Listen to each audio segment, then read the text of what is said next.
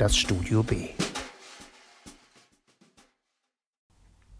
Otessa Moschweg, Labwona.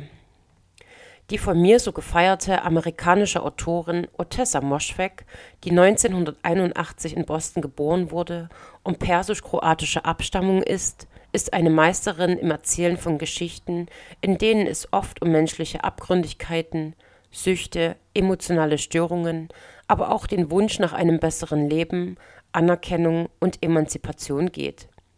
Diese Geschichten finden mitunter in ungewöhnlichen Settings statt, die auch als Allegorie auf das Erzählte verstanden werden können in ihrem neuen Roman Labwona, der bereits letztes Jahr im Original erschien und kürzlich, also Anfang 2023, auch endlich auf Deutsch durch den Hansa Verlag veröffentlicht wurde, bleibt sie sich treu und führt dem Lesenden einmal mehr die Ungeheuerlichkeiten ihrer Protagonisten vor Augen, deren Taten vor Abscheulichkeiten strotzen.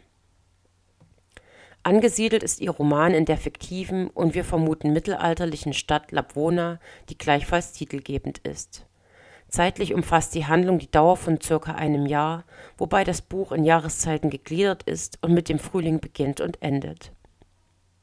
Zunächst begegnen wir dem Protagonisten Marek, einem 13-Jährigen, der für sein Alter nicht nur zu klein ist, sondern auch als missgebildet und verwachsen beschrieben wird, mit knallrotem Haar, das noch nie gebürstet oder geschnitten worden war, und seinem Vater, dem Lämmerhirten Jude. Die beiden leben in einer bescheidenen Hütte auf der Weide und ihr Verhältnis zueinander ist vor allem durch Anteilnahmslosigkeit und Gewalt geprägt, wobei Marek die Schläge, die er durch seinen Vater erhält, als Zeichen seiner Liebe zu ihm deutet.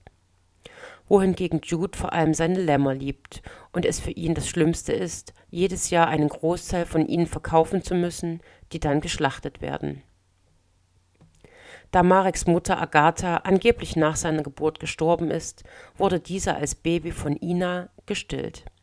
Diese war früher einmal die Amme des Dorfes und hatte weder einen eigenen Mann noch Kinder, konnte aber Milch geben, weshalb sie das halbe Dorf genährt hatte und damit auch den Frauen und Familien half, die selbst dazu nicht in der Lage waren da sie außerdem blind ist, im Wald lebt und sich sehr gut mit Heilkräutern auskennt, wird sie deshalb mitunter auch als Hexe bezeichnet. Im Verlauf des Romans ist sie aber bereits sehr alt und ihre Milch längst versiegt. Im Gegensatz zu ihnen und den anderen Dorfbewohnern steht der Fürst namens William, der auf seinem Schloss lebt und sich an der harten Arbeit seiner Untergebenen bereichert.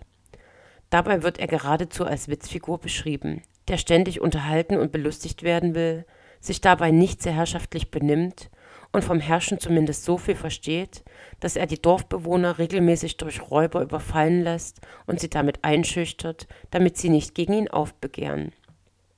Dabei wissen die Menschen im Dorf nicht, dass die Überfälle eine Inszenierung ihres Herrschers sind, um die Dorfbewohner klein zu halten.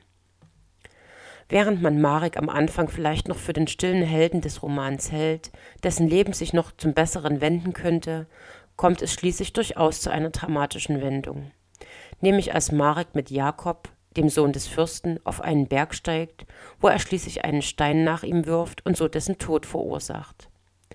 Der Fürst außerstande, die Realität um den Tod seines Sohnes zu begreifen, denn sein ganzes Leben ist ja ein Theater, eine Inszenierung, fordert dafür, dass Marek an dessen Stelle treten und ins Schloss ziehen soll, um fortan als Williams Sohn dort zu leben dass dies, entgegen der Erwartung beim Lesen, keinen positiven Effekt auf Mareks Leben hat, sondern im Gegenteil noch seine schlechten Seiten zutage fördert, wird leider allzu schnell offensichtlich.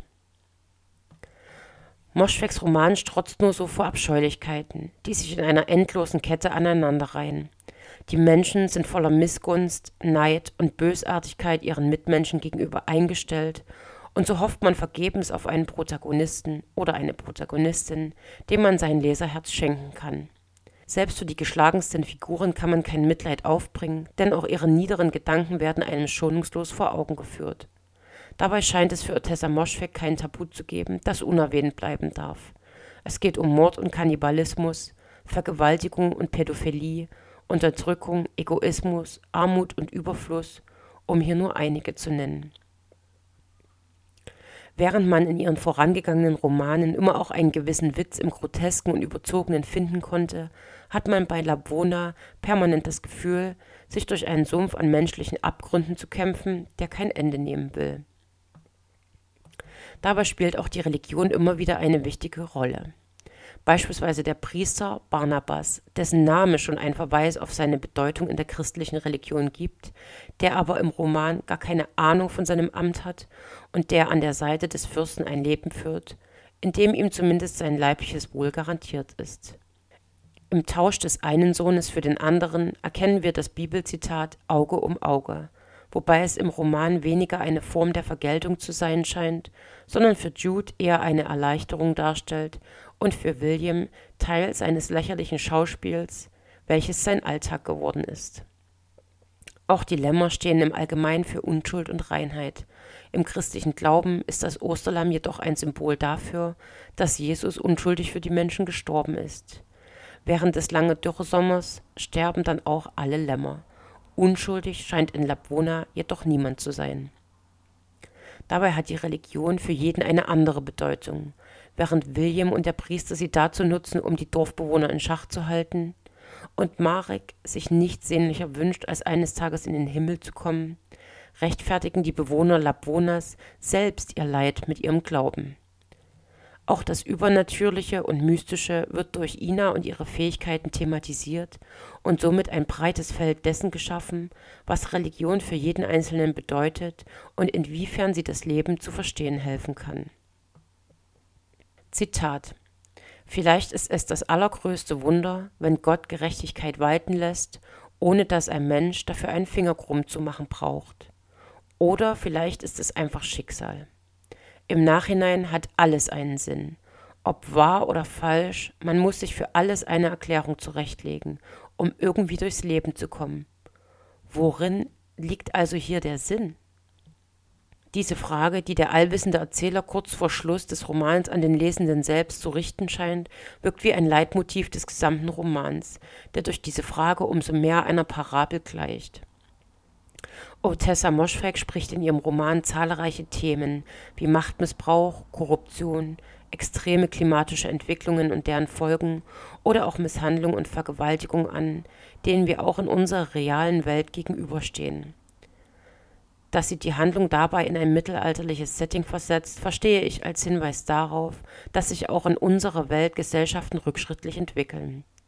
Die Grausamkeiten, überspitzten Darstellungen und die permanent aufeinanderfolgenden schockierenden Geschehnisse mag der eine oder andere als Effekthascherei verstehen und ermüdend empfinden. Ich sehe sie jedoch als das Recht einer Autorin an, den Lesenden mit dem Übel der Welt zu konfrontieren und ihn dazu zu bringen, sich damit auseinanderzusetzen. Viele Erkenntnisse resultieren doch eher aus der Darstellung des Schockierenden denn des Schönen. Otessa Moschfeks neuer Roman ist auf jeden Fall eine Empfehlung wenn auch keine leichte Kost.